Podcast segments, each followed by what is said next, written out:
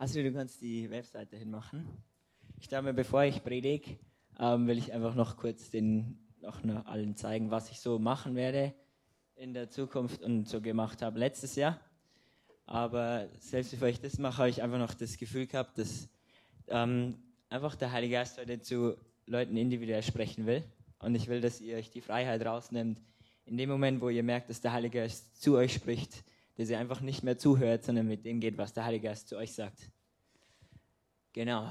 Ähm, genau. Ich war jetzt die letzten drei Jahre immer woanders. Die ersten zwei Jahre, also vor, vor drei Jahren und vor zwei Jahren war ich in Amerika für zwei Jahre, habe da in Amerika eine, eine Bibelschule gemacht.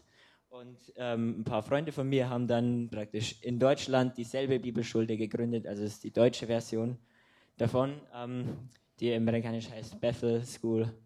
Und das ist die Schule der Erweckung. Ähm, kannst du runter scrollen zu dem Video? Genau, kannst auch schon hindrücken. Na, einfach, ich will euch kurz den Trailer zeigen, einfach so erklärt so ein bisschen, was wir als Schule machen. Wie würde er sich in unserer Gesellschaft verhalten? Würde er heute noch heilen? Würde er heute noch so bedingungslos die Wahrheit verkündigen? Er ist der gleiche, gestern, heute und in alle Ewigkeit. Der Geist, der Jesus von den Toten auferweckte, lebt auch in dir. Willst du der Funke sein, der deine Stadt, dein Land, ja die ganze Welt mit seiner Liebe in Brand stecken kann? Hast du keine Lust auf ein langweiliges Leben, sondern möchtest Erweckung sehen? Hast du das Verlangen, den Himmel auf die Erde zu ziehen? Möchtest du lernen, seine Stimme zu hören, um ihn zu verstehen? Möchtest du Wunder sehen, dass Lahme gehen, Zauber hören und Blinde sehen? Bist du bereit, alles zu geben, um ihm kompromisslos nachzufolgen? Die Apostelgeschichte ist nicht vorbei. Er möchte sie mit dir weiterschreiben.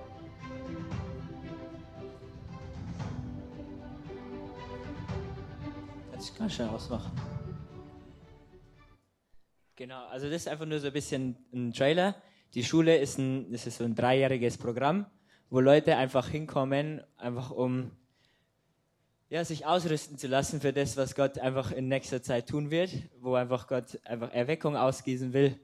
Ich weiß nicht, ob jeder weiß, was das ist, aber ich glaube, ist in, in vielerlei Hinsicht schon, schon, schon oft passiert. ist einfach, wo, wo ganze Menschenmassen sich auf einmal zu Jesus umkehren und dahin gehen ähm, und einfach Leute wirklich alles zurücklassen, also im normalen Leben rausgehen und einfach komplett dem nachgehen, was Gott tut. Und das ist, was wir als Schule vorhaben, einfach Leute da drin auszurüsten und ihnen den Mut zu geben und einfach die, sag ich, Glaubensgrundlagen, kannst du noch da lassen, ich muss noch eine Sache zeigen, ähm, einfach das, dem nachzugehen, was in ihrem Herzen ist.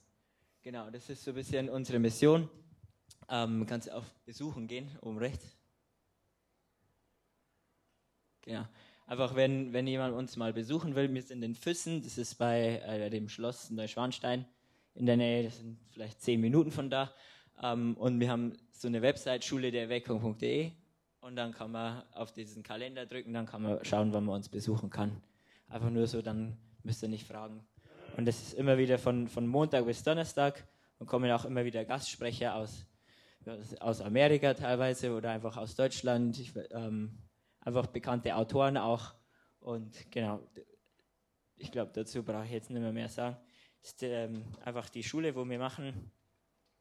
Ähm, einfach was ich da machen werde oder was ich letztes Jahr gemacht habe, ist, ähm, ich war im, im ersten Jahr tätig, also wir haben ja drei Jahre, und ich habe ähm, in so einer Erweckungsgruppe geholfen und das ist einfach eine Gruppe an Leuten, die, die sich dann zusammensetzen für zwei Stunden und einfach gemeinsam ähm, einem Heiligen Geist Raum geben und wir versuchen einfach nur dem Heiligen Geist nachzugehen. Manchmal machen wir Lobpreis, manchmal beten wir füreinander und lassen uns immer vom Heiligen Geist leiten, wo geht es als nächstes hin. Und zum anderen habe ich noch ähm, sieben Menti gehabt, also Leute, einfach Jungs, die ich praktisch gementort habe. Und ähm, genau, einfach eine, einer meiner Hauptthemen oder unsere Hauptthemen im ersten Jahr ist einfach so, so innere Heilung in Bezug auf Identität, dass die Leute lernen, wer sie sind in Christus. Ähm, da werde ich auch ein bisschen noch später drüber predigen. Und ich habe einfach richtig viele Leute, ähm, also meine sieben Menti, die habe ich einfach ein, mit einem Punkt, der mir sehr wichtig war, war Reinheit. Und ich habe denen immer wieder erklärt, was Reinheit bedeutet. Und dass sie dem nachgehen können. Ich habe mittlerweile einfach bei allen sieben Personen, die kommen, alle, alle sieben kommen aus, aus Pornografie und solche Sachen und sind alle in diesem Jahr frei worden und leben ohne Scham. Und das finde ich einfach so stark und ich will es einfach als Zeugnis einfach hier erzählen, auch nicht nur für euch, sondern auch zum Weitergeben, dass es einfach ist, davon frei zu werden, weil es nichts anderes braucht als eine Berührung mit Gott. Genau, und jetzt möchte ich auch gleich da weitergehen, weil das auch mein, mein Thema ist in gewisser Hinsicht. Ähm, ein Leben ohne Sünde. Und da stelle ich ein Fragezeichen dahinter, aber auch ein Ausrufezeichen. Ähm, bevor, ich, bevor ich wissen kann, ob ich ohne Sünde leben kann, muss ich wissen, wer ich bin. Und ich möchte einfach so, ein, so einen Test machen. Und ich möchte, ähm, dass du einfach für dich selbst ehrlich bist. Ähm, es geht nicht darum, dass du mir jetzt deine Theologie aufzeigst, okay, was habe ich entschieden zu glauben, sondern es geht darum, dass du den Heiligen Geist die Möglichkeit gibst, dich zu überführen. Dass er in dein Herz dir selber zeigt und schaut, was da ist. Jeder kennt es, da braucht man sich nicht schämen für. Du sagst, du glaubst das und dann wird genau das getestet und du merkst, oh, glaube ich eigentlich nicht wirklich. Aber das ist nie, weil Gott sagt, oh, du glaubst es ja gar nicht, sondern weil er dich einladen will, hin zu diesem Punkt, wo du wirklich kommst und sagst, ich glaube das jetzt. Wo du, wo du nicht weißt, der, der, der Typ, für den ich jetzt gebetet habe, der wird nicht gesund, aber jetzt stellt sich raus, glaube ich eigentlich wirklich, dass Gott den jetzt trotzdem heilt? Oder glaube ich, dass Gott den wirklich heilen kann, heilen will? Oder stelle ich danach alles in Frage, weil ich es nicht so erlebt habe, wie ich denke, dass es, dass es sein sollte? Ähm, ich möchte, dass du dem Heiligen Geist Raum gibst, einfach dein, dein Herz dir zu zeigen und nicht das, was in deinem Kopf schon da ist. Alles, was ich sage, habt ihr schon mal gehört und wisst ihr schon. Aber es ist nicht entscheidend, was ihr wisst, sondern der Heilige Geist soll das in euch machen. Und ich will euch eine Frage stellen und ihr sollt einfach ähm, im Inneren reagieren. Ihr müsst es nicht nach außen tun. Wenn ihr das wollt, dürft ihr das aber trotzdem machen. Und ich will dich fragen, bist du ein Heiliger oder bist du ein Sünder? Und ich möchte dich das nicht nur fragen so, sondern ich will, dass du innerlich aufstehst und denkst und auf die Reihe gehst, wo du denkst, du gehörst dazu. Hier haben wir die Sünder und hier haben wir die Heiligen. Und ich möchte, dass du dich entscheidest, wo, wo stehst du? Weil es, man kann nicht in der Mitte stehen, man kann nur links oder rechts. Du kannst nur entweder heilig sein oder ein Sünder. Und ich glaube, das ist wichtig, dass wir, dass wir da wirklich das glauben, was in der Bibel steht. Ähm ich habe einfach so, ein, so einen Beispielsatz, der, der uns, glaube ich, zu dem bringen kann, wo wir sehen, was wir eigentlich wirklich glauben. Ähm und den, den benutzen wir immer wieder, um das zu erklären. Ist, wenn, wenn ein böser Mensch die Straße runtergeht und was Gutes tut, ist er dann noch ein böser Mensch? Und wenn ein guter Mensch die Straße runtergeht und was Böses tut, ist er dann noch gut. Und jetzt bringen wir es noch mehr auf die Spitze und sagen wenn ein Sünder die Straße runtergeht und was Gutes tut, ist er dann noch ein Sünder. Oder wenn er, wenn ein Heiliger die Straße runtergeht und was Sündhaftes tut, ist er dann noch ein Heiliger. Und ich glaube, ziemlich schnell in diesem Gedanken merkt man, wie, also so war es bei mir zumindest, fängt dein Kopf an zu rasen und du versuchst dir irgendwie zu erklären, wie das jetzt funktioniert. Okay, er war heilig, als er heil, also er war heilig, als er das Gute gemacht hat, aber dann, als er das Schlechte gemacht hat, war er Sünder. Als könnte seine, seine Natur die ganze Zeit hin und her wechseln. Kann er nicht. Oder ja, Heiligkeit ist halt so schwer zu behalten. Das heißt, in dem Moment, wo du eine Sünde machst, bist du nicht mehr heilig und musst dann erst wieder irgendwas tun, um heilig zu sein. Aber das ist äh, Werksgerechtigkeit und das glauben wir nicht. Und das ist ganz wichtig. Wer entscheidet, wer wir sind? Deine Taten oder Gott? Und ich möchte einfach da kurz in, in Römer 4 gehen. Ihr müsst es gar nicht aufschlagen. Ähm, genau.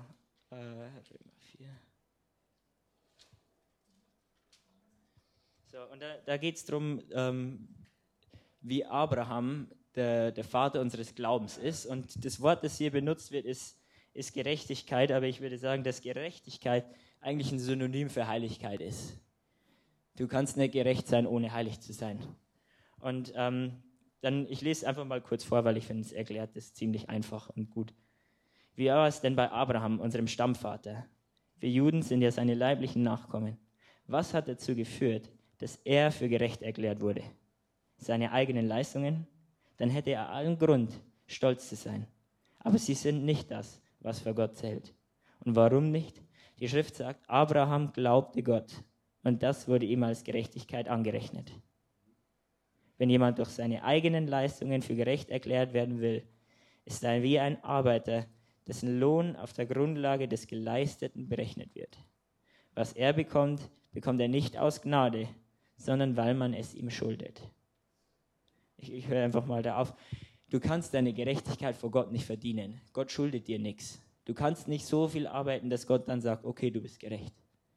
Und Abraham hat nicht in der Bibel gelesen, weil der hatte keine. Abraham hat nicht dieses oder jenes gemacht, weil er damals noch gar nicht wusste, dass wir später entscheiden, dass das die christlichen Dinge sind, die man so tun muss. Und ich will einfach da, wenn Gott entscheidet, aufgrund von Glauben, dass du gerecht bist, dann ist sein Wort das, was zählt und sein Wort alleine das, was dich zum Schluss heilig und gerecht macht, nicht die Taten.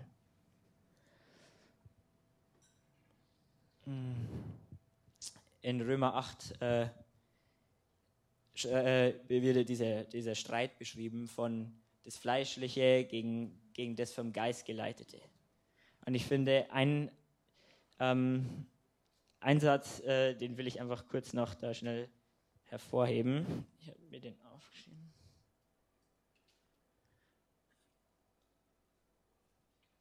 So, wer wird es noch wagen, Anklage gegen die zu erheben, die Gott erwählt hat? Gott selbst erklärt sie ja für gerecht. Und ich möchte, dass wir unsere Identität, wer wir sind, wir sind gerecht, wir sind heilig. Das ist nicht, was wir tun. Nicht unsere Handlungen sind heilig oder gerecht, sondern wer wir sind, ist heilig und gerecht, weil Gott es in uns reingesprochen hat. Und das sind wir in unserem innersten Teil.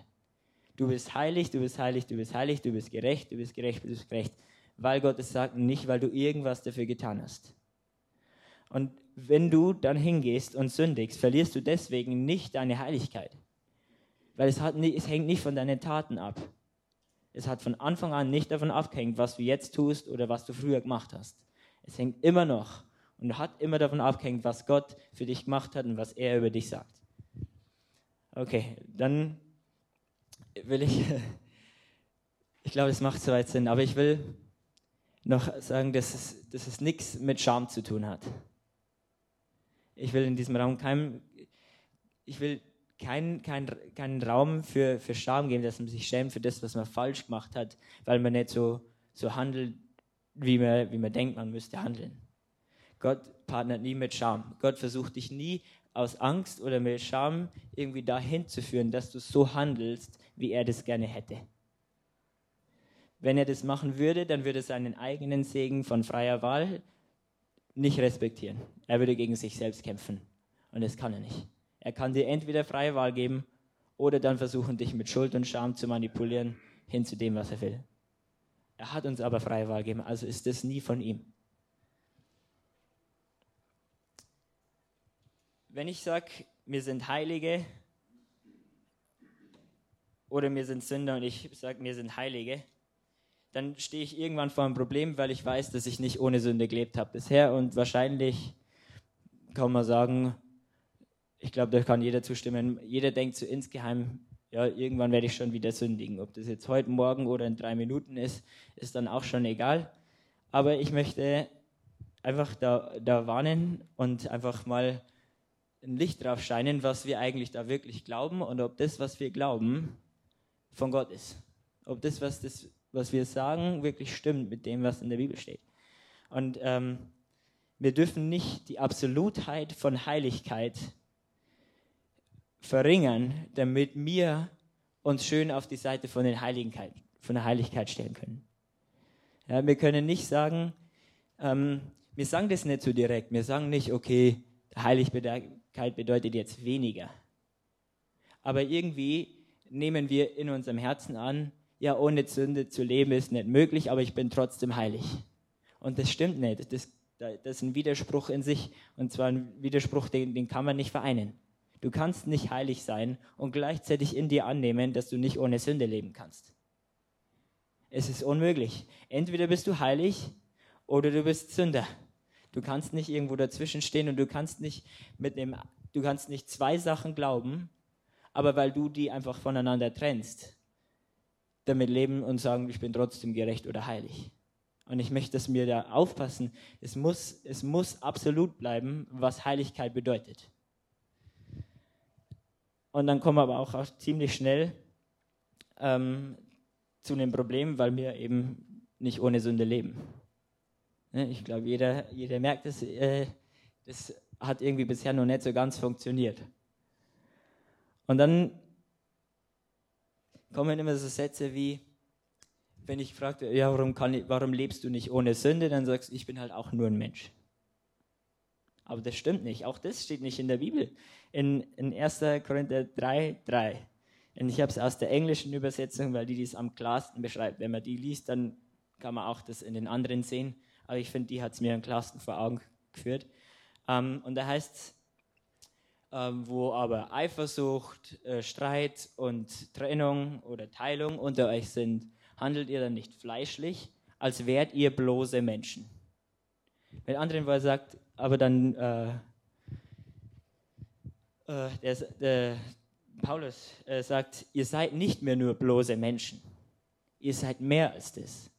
2. Korinther 5,17. Das Alte ist vergangen, was Neues ist entstanden. Das Wort, das benutzt wird, ist Prototyp. Etwas, was noch nie zuvor da war. Gott hat dich komplett neu erschaffen. Er hat dich zu was Neuem gemacht. Er hat dich befreit von dem, wo du fleischlich, wo das Einzige, was dich regiert hat, fleischlich war und du deswegen nicht ohne Sünde leben konntest. Ja, das war deine Natur und das, du konntest gar nicht. Es macht keinen Sinn, ähm, im Fleisch zu versuchen, ohne Sünde zu leben, weil du kannst es nicht. Dein Fleisch ist dazu verdammt, das so zu tun. Aber Gott hat den Ausweg gegeben, weil er gesagt hat, du sollst vom Geist regiert sein. Und ich nenne das jetzt einfach eine, eine zweite Natur, die neue Natur auch wenn das jetzt da in dem Wortlaut nicht drin steht. Aber ich nenne das die, die neue Natur, dass du vom Geist regiert bist. Und er hat deine ganze Natur verwandelt. Und was vorher für dich natürlich war als Sünder, ist als Heiliger komplett unnatürlich. Und wir müssen das glauben, so absurd es auch scheint, weil wir das ja anders erleben. Wir, wir, kommen dann noch drauf, wie wir das dann trotzdem wieder vereinen können. Aber wir müssen das glauben, was in der Bibel steht, egal ob das, was wir erfahren, gerade mit dem übereinstimmt oder nicht. Nur weil ich gerade den Typen nicht geheilt sehe, heißt es nicht, dass Gott kein Heiler ist. Nicht du die bestimmst die Bedingungen, in denen Gott was machen kann. Und ob Gott richtig ist oder falsch ist, ob sein Wort wahr ist oder falsch, bestimmst nicht du. Das bestimmt er. Nur weil du was nicht erlebst, du kannst deine Wahrnehmung und dein, deine Gefühle die sind nicht der größte Wahrheitsindikator, sagen wir immer. Wahrheit wird bestimmt von Gott. Jesus ist die Wahrheit in Person. Das ist ein anderes Level. Der eine sagt, das ist wahr, der nächste sagt, das ist wahr, dann sagt der andere, beides ist wahr. Aber zum Schluss kommt Jesus und sagt, ich bin wahr. Und da gibt es nichts drüber. wenn Gott sagt, ich bin der Heiler, dann ist er der Heiler, ob du das jetzt so erlebst oder nicht.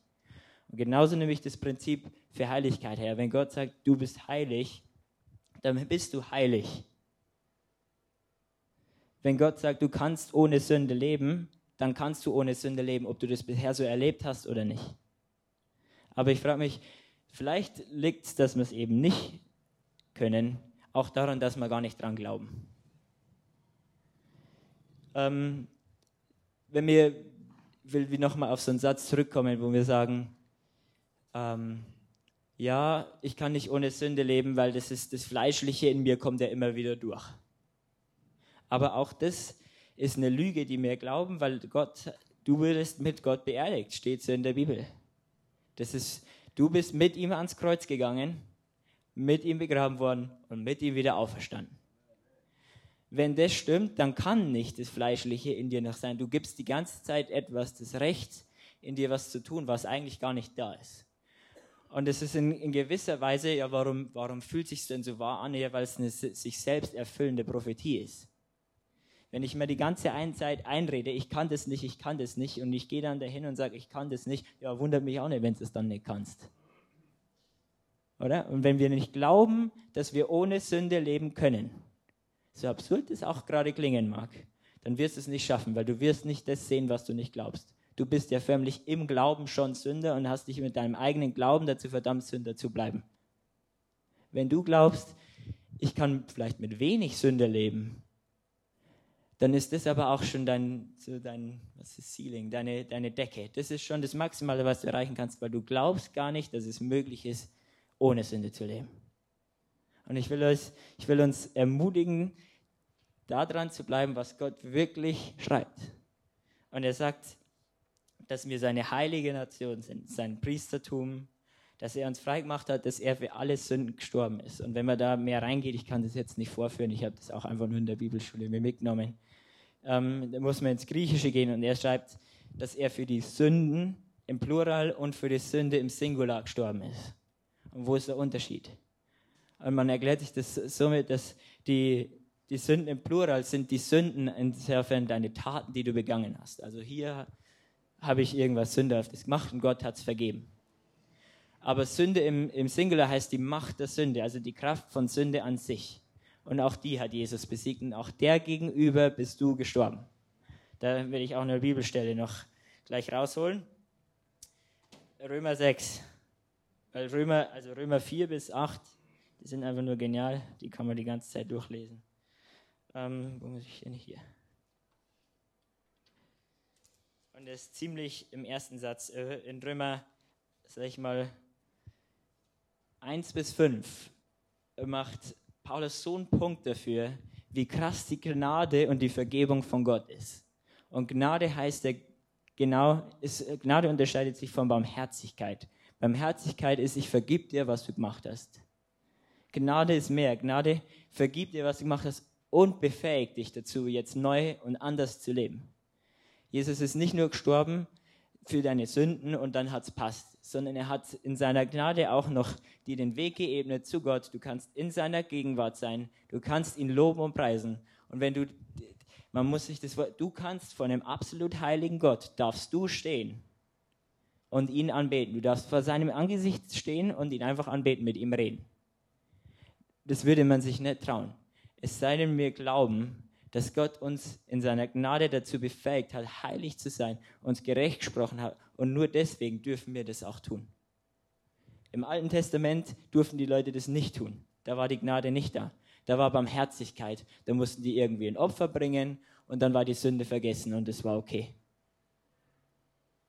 Aber in, in, das, in das Allerheiligste von dem Tabernakel und von diesem Zelt durftest du nicht rein. Die haben sogar so eine, so eine Schnur tragen mit Glocken, dass wenn es aufhört zu, äh, zu, zu läuten, die Leute gewusst haben, okay, der ist tot, den müssen wir rausziehen.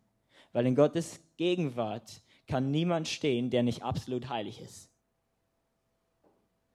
Wenn du in Gottes Gegenwart sein willst, dann musst du heilig sein und du kannst es nicht aus deiner eigenen Kraft. Du musst es aus dem tun, was, aus, aus dem sein, was Gott zu dir spricht. Aus seiner Gnade alleine. Und dann in Römer 6, nachdem er den Punkt so von Gnade gesetzt hat und gesagt hat, wo Gnade ist, äh, wo Sünde ist, ist seine Gnade umso stärker. Und es scheint fast so in, in Römer 1 bis 5, als würde Paulus sagen, wir sollen sündigen, damit noch mehr Gnade kommt. Da merkt man, wie, wie absurd seine Gnade ist, wie viel größer und wie unsinnig in unserem menschlichen Denken. Seine Gnade ist so krass, dass wir fast meinen könnten, wir könnten mehr sündigen, weil dann mehr von seiner Gnade da ist. Aber dann sagt Paulus in Römer 6, welchen Schluss ziehen wir nun daraus? Sollen wir weiterhin sündigen, damit sich die Gnade in vollem Maß auswirkt? Niemals. Wir sind doch, was die Sünde betrifft, gestorben. Wie können wir dann noch länger mit der Sünde leben? Ich lese es nochmal. Niemals. Wir sind doch, was die Sünde betrifft, gestorben. Wie können wir dann noch länger mit der Sünde leben? Wenn du der Sünde tot bist, dann kannst du nicht mehr mit Sünde leben. Würde jetzt zu der logischen Schluss. Aber wir kommen immer wieder das vor das Problem, dass wir so nicht leben. Und ich muss uns ermahnen und ermutigen. Es liegt an dem, was wir glauben.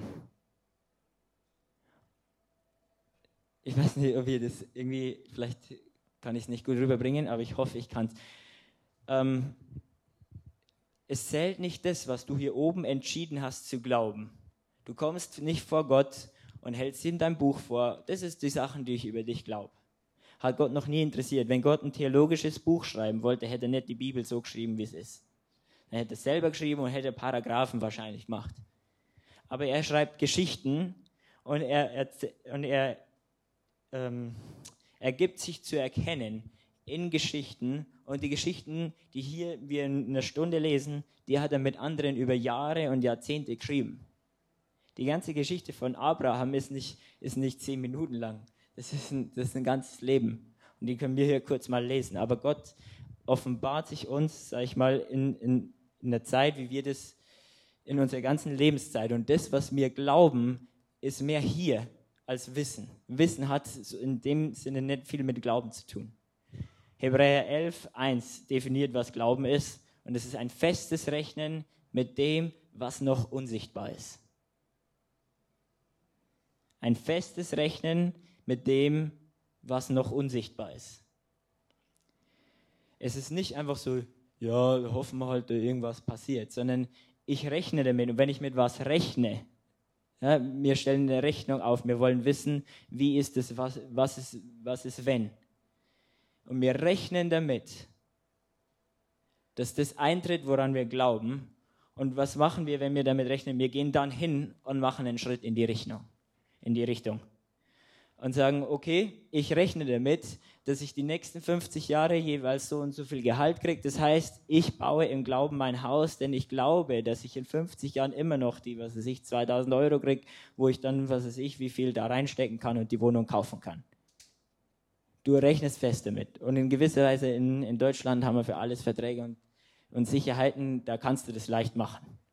Aber im Glauben ist es manchmal so, du hast eben nicht irgend, irgendjemand, der, der im Notfall auch noch irgendeinen Vertrag, dann schreibst halt 30 Euro im, im, im Monat dazu und dann gibt er dir, wenn du in 40 Jahren die nicht mehr kriegst, zahlt er den Rest oder so. Gibt es da nicht. Wenn du sagst, ich glaube, dass Gott heilt, dann musst du anfangen zu beten. Das ist im Prinzip das, was Stefan predigt. Glaube kann nicht getrennt werden von Werken. Du kannst nicht sagen, ich glaube das und anders, und anders leben. Oder ich, ich glaube an Heilung, habe aber in meinem Leben noch nie für irgendjemand gebetet und auch noch nie Heilung erlebt. Ja, auf was gründet denn der Glaube? Wo zeigt sich denn dein festes Rechnen mit?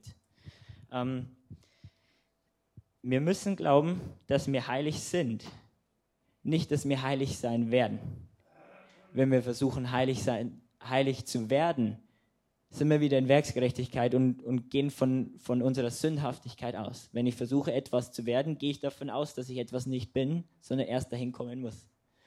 Das ist der erste Fehler. Du glaubst immer noch, dass du ein Sünder bist, weil du denkst, du musst noch heilig werden. Falsch. Du bist heilig und deswegen fängst du an, einfach rumzutanzen in deinem Leben und fängst an, normalerweise hätte ich hier gesündigt, aber nö, ist nicht mehr meine Natur. Du bist heilig, weil Gott dich heilig gemacht hat und nur das befähigt dazu, ohne Sünde zu leben. Ähm, ich möchte ähm, aus dem 1. Johannes noch schnell was lesen. Ich weiß nicht, wie viel Zeit haben wir eigentlich noch? Genug. Genug. So. Genau. 1. Johannes ähm, 5, also 1, die Verse 5 bis äh, Kapitel 2, ich glaube Vers 2 oder so. Und dann, ich gehe ja immer wieder auf ein paar Sachen ein. Die Botschaft, die wir von Jesus Christus empfangen haben und die wir euch weitergeben, lautet, Gott ist Licht. Bei ihm gibt es nicht die geringste Spur von Finsternis. Ich ersetze einfach, Gott ist heilig, bei ihm gibt es nicht die geringste Spur von Sünde. Wenn wir behaupten, mit Gott verbunden zu sein, in Wirklichkeit aber in der Finsternis leben, lügen wir und unser Verhalten steht im Widerspruch zur Wahrheit. Ich will auf den Satz eingehen. Wenn wir sagen, wir gehören zu Gott, wenn wir sagen, wir sind eins mit Gott, dann sagen wir eigentlich, wir sind heilig, weil du kannst nicht eins mit Gott sein und denken, dass er Sünder ist. Geht nicht. wenn wir sagen, wir sind heilig und trotzdem in Sünde leben, dann lügen wir. Und dann sagt er diesen Satz. Und unser Verhalten steht im Widerspruch zur Wahrheit. Und ich finde es richtig cool, weil er sagt, unser Verhalten, unser sündhaftes Verhalten steht im Widerspruch zur Wahrheit. Und ich finde, das erklärt es ziemlich gut. Jesus sagt, du bist heilig, das ist die Wahrheit. Aber unser Verhalten steht im Widerspruch dazu. In diesem Sinne kann man sagen, dein Verhalten, dein sündhaftes Verhalten ist die Lüge. Du lügst in dem, wie du handelst, weil es nicht so ist, wie du bist. Du bist eigentlich heilig und würdest so nicht handeln. Das sagt Gott, das ist die Wahrheit. Tust aber gerade so, als wärst du nicht heilig. Du lügst. Du gibst vor, etwas zu sein, was du nicht bist. Und du machst es natürlich nicht bewusst, ja, ich habe jetzt heute Bock, Sünder zu sein. Sondern wir glauben immer noch dieselbe Lüge, die Adam auch glaubt hat. Der kommt zu ihm hin und sagt, du hast das nicht. Du musst vom Baum der Erkenntnis essen, gut und böse. Der hat in Beziehung mit Gott, konnte er das unterscheiden. Die Frucht hat ihm das ermöglicht, das außerhalb von Gott zu unterscheiden. Und dann geht danach der Teufel hin und hält sogar noch seinen Finger hin, du hast gesündigt. Ja, er überführt dich der Sünde, zu der er dich verleitet hat. Aber letztendlich, du hast nie deine Identität verloren. Du glaubst nur, du hättest. Und deswegen denkst du, okay, jetzt ist es normal und jetzt muss ich irgendwie versuchen, wieder hier rüber zu kommen. Nicht, und kapierst nicht, dass du eigentlich immer hier standest und das da drüben die Lüge war. Ich weiß nicht, ich glaube, es ist wie so eine, wie so eine Kopf-OP. Wir müssen verändern, was wir denken, damit es irgendwie Sinn macht, damit es möglich ist. Weil nur wie du denkst, was du denkst, das glaubst du zum Schluss irgendwie, das werden auch deine Handlungen. Ähm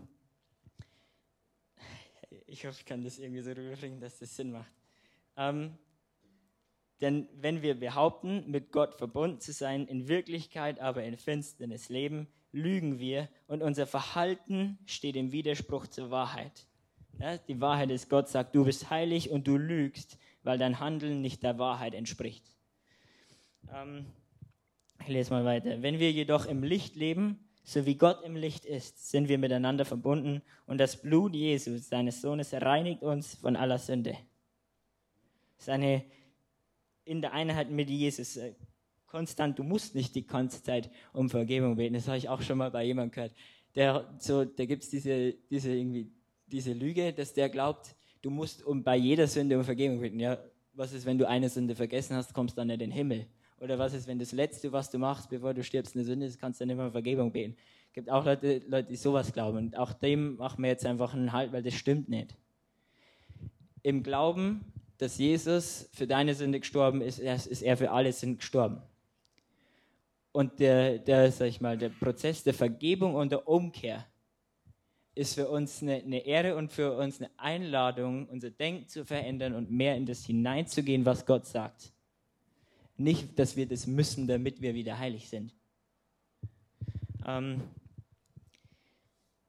und jetzt geht es aber weiter. Wenn wir behaupten, ohne Sünde zu sein, betrügen wir uns selbst und verschließen uns der Wahrheit. Und dann macht er, da muss man eben aufpassen bei dem, was man sagt. Wir können nicht einfach so tun, okay, wir glauben einfach, was wir wollen. Wir entscheiden einfach, wir sind heilig und leben ohne Sünde, leben aber dann nicht so, aber wir blenden es aus, weil wir glauben es einfach. Glauben kann nicht getrennt werden von Werken. Das ist in gewisser Weise eins. Du kannst nicht dich hier hinstellen und sagen, ich glaube einfach, dass ich heilig bin und sündigst aber eigentlich die ganze Zeit und denkst aber, sagst aber, ich mache mir nichts draus, weil ich bin ja heilig. Das ist nicht das, was Gott damit sagen will. Das ist nicht das, was du, das ist genauso eine Lüge. Und da muss man eben fein unterscheiden, bin ich hier wirklich gerade im Glauben oder eigentlich nur in Ignoranz und in dem, was mich am besten fühlen lässt fühle ich mich halt gut, wenn ich heilig bin, ist doch egal, was ich jetzt hier mache. Ich bin ja immer noch heilig, weil Gott mich heilig spricht. Ja, aber du lügst dich selbst an, weil du immer noch in Sünde lebst. Und Gnade heißt genau, dass du eben nicht mehr in Sünde leben musst, weil sie dich befähigt, ohne zu leben. Ähm, doch wenn wir unsere Sünden bekennen, erweist sich Gott als treu und gerecht. Er vergibt uns unseren Sünden und reinigt uns von allem Unrecht, das wir begangen haben. wenn wir behaupten, jetzt wiederhole das nochmal, wenn wir behaupten, wir hätten nicht gesündigt, machen wir Gott zum Lügner und geben seinem Wort keinen Raum in unserem Leben. Du bist heilig und Gott sieht dich komplett ohne Schuld. Wenn er ein Buch aufschlägt über dich, wo alles über dich drinsteht, dann wird da keine einzige Sünde drinstehen.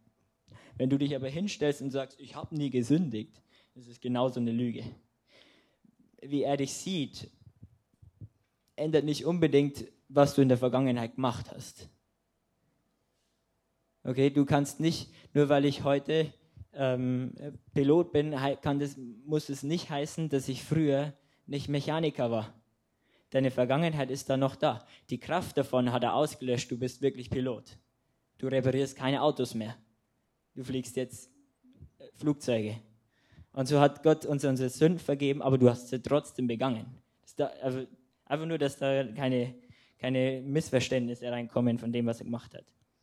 Aber jetzt hat in Kapitel 2 gehen wir noch weiter und da ist jetzt auch, Heiliger Geist, wo ich dich einlade, dass du uns jetzt einfach eine OP in uns eine OP vornimmst und wirklich überzeugst von dem, dass es möglich ist. Und er schreibt, meine lieben Kinder, ich schreibe euch diese Dinge, damit ihr nicht sündigt. Und wenn jemand doch eine Sünde begeht, da muss ich jetzt wieder halt machen. Und wenn jemand doch. Und da, ich finde die Perspektive, aus der Paulus schreibt, so krass. Oder Johannes, nicht Paulus. Ähm, und wenn doch jemand sündigt. Das heißt, er geht gar nicht davon aus. Er sagt, es ist eine Möglichkeit. Und wir müssen anfangen, genauso zu denken wie er. Er sagt nicht, genau, und äh, weil er eh jemand wieder sündigen wird, dann müssen wir halt das und das machen, sondern, und wenn doch jemand. Und wenn doch jemand eine Sünde begeht, haben wir einen Anwalt, der beim Vater für uns eintritt. Wann brauchst du einen Anwalt? Ja. Und ich finde es so cool, das Bild vom Anwalt, weil der Anwalt sagt, nee, nee, der ist unschuldig.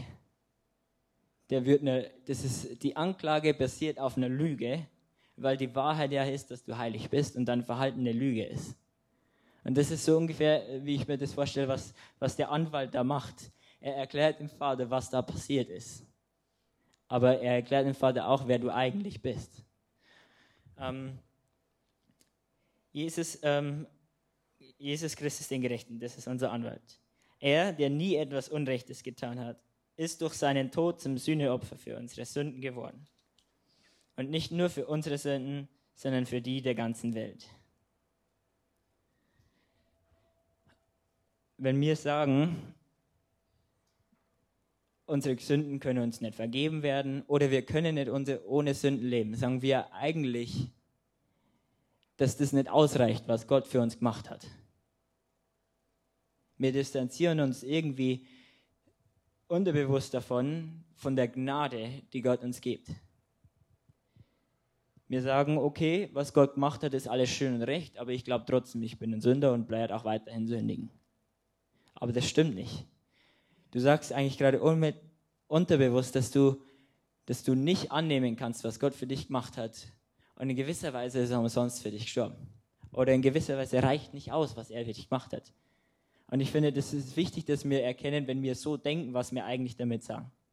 Also wir dürfen nicht mehr denken, ähm, ich bleibe weiterhin Sünder. Wir dürfen nicht glauben, dass ich weiterhin noch sündigen werde. Wir müssen anfangen zu denken und zu glauben. Und das können wir auch nicht aus unserer eigenen Kraft raus, da komme ich auch noch gleich dazu, dass wir wirklich Heilige sind und auch so handeln können und frei sind von aller Macht der Sünde. Ähm, das ist jetzt eh schon das Letzte, glaube ich, damit will ich dann auch abschließen. Den Glauben zu haben und den Glauben zu verändern von, von wegen, ich glaube, dass ich sündigen werde oder hinzu, ich glaube, dass ich nicht mehr sündigen werde.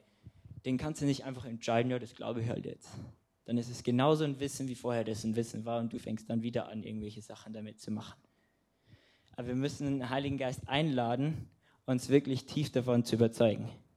Ich hoffe, dass die, die Predigt ein Anfang dafür ist und man, man wirklich lernt, dass Gott einfach so wie so ein Glauben sät in dir. ich bin heilig, also werde ich heilig handeln, weil es meiner Natur entspricht. Und ich möchte euch einladen und ich will aber das gar nicht, ja doch, machen wir es jetzt.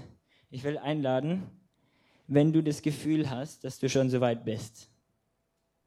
Aber nur für die. Und wir machen das eh leise, das kriegt keiner mit.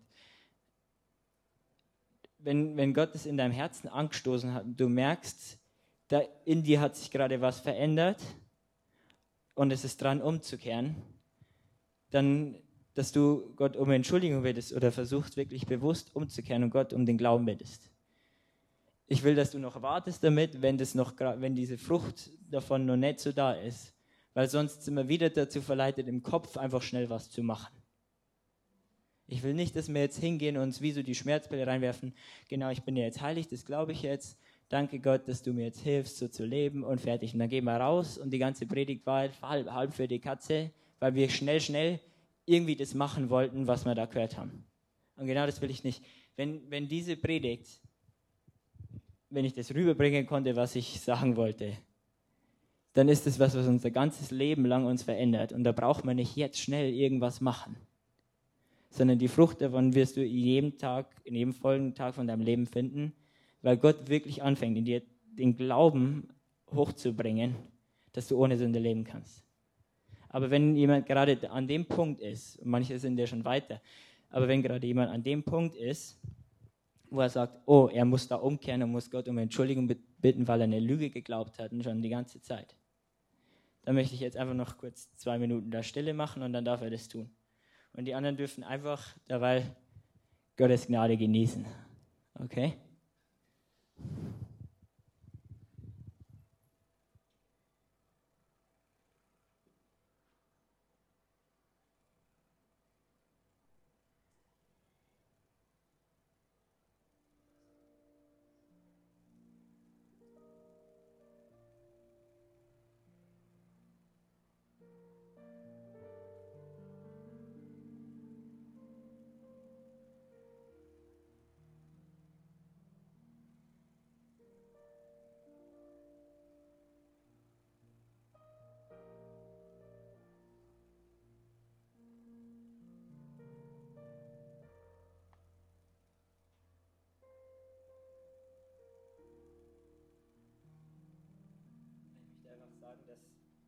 Ich möchte einfach sagen, dass Gott dir vergibt. Es ist für ihn nicht so ein, ein großes Ding, dass du was Falsches geglaubt hast. Für ihn ist entscheidend, dass dein Herz für ihn so stark ist, dass du in dem Moment, wo du was erkennst, bereit bist, umzukehren. Ist ein Moment der Freude, niemals ein Moment der Scham oder der Trauer. Der Heilige Geist überführt dich deiner Heiligkeit, nicht deiner Sünde. Er sagt zu dir, du bist heilig, weil ich dich heilig gemacht habe und ich gebe alles dafür. Ich bin komplett, habe mich komplett für dich gegeben. Ich bin komplett in dir und arbeite mit allem, was ich habe, in dir, damit du ohne Sünde leben kannst. Nicht, weil ich es voraussetze, sondern einfach, weil ich es für dich möglich machen will. Weil Heiligkeit für ihn ein ganz besonderer Wert ist. Es ist nicht einfach nur irgendwas, was man schnell macht. Heiligkeit hat für ihn einen richtig krassen Wert. Du kannst nicht in seiner Gegenwart sein, ohne heilig zu sein. Und er will dir die Möglichkeit geben, zu, er, zu erleben, was es heißt, heilig zu leben auf dieser Erde schon. Nicht erst im Himmel. Er hat hier auf dieser Erde die Kraft von der Sünde besiegt, nicht erst im Himmel.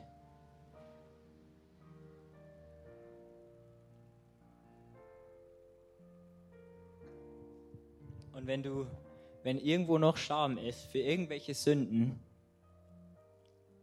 wo du denkst, die haben irgendwas mit deinen Handlungen zu tun, dann möchte ich auch, dass du dich da bei Gott entschuldigst.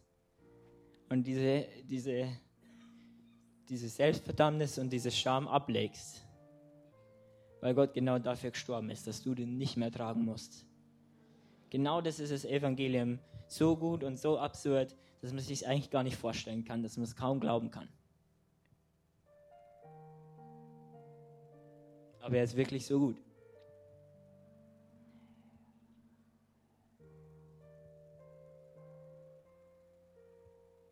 Herr Heiliger Geist, wir laden dich jetzt ein, dass du in uns allen einfach den, den Glauben säst und den Glauben wirkst und Samen in uns reinlegst, die, die schnell aufgehen, die so großen Pflanzen werden, dass du uns befähigst, ein Leben ohne Sünde zu leben. Aus der einzigen Motivation, dass wir für dich heilig leben wollen. Nicht, weil wir müssen. Nicht, weil wir irgendwas damit noch erreichen wollen, sondern weil wir wissen, dass wir es können.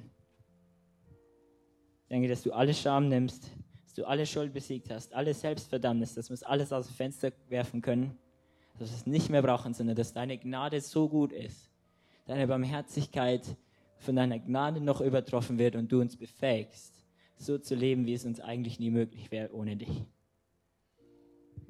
Aber ich möchte auch sagen, danke Gott für das, was du gemacht hast und ähm, wenn du dem übereinstimmst, will ich, dass du für dich innerlich auch einfach so einen Satz sagst wie, ich glaube, dass ich ein Leben ohne Sünde leben kann. Formulier den einfach aus deinem eigenen Herzen raus.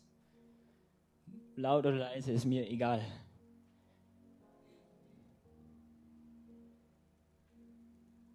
Danke Gott, dass du mir die Möglichkeit gibst, ohne Sünde zu leben und in deiner Heiligkeit zu wandeln.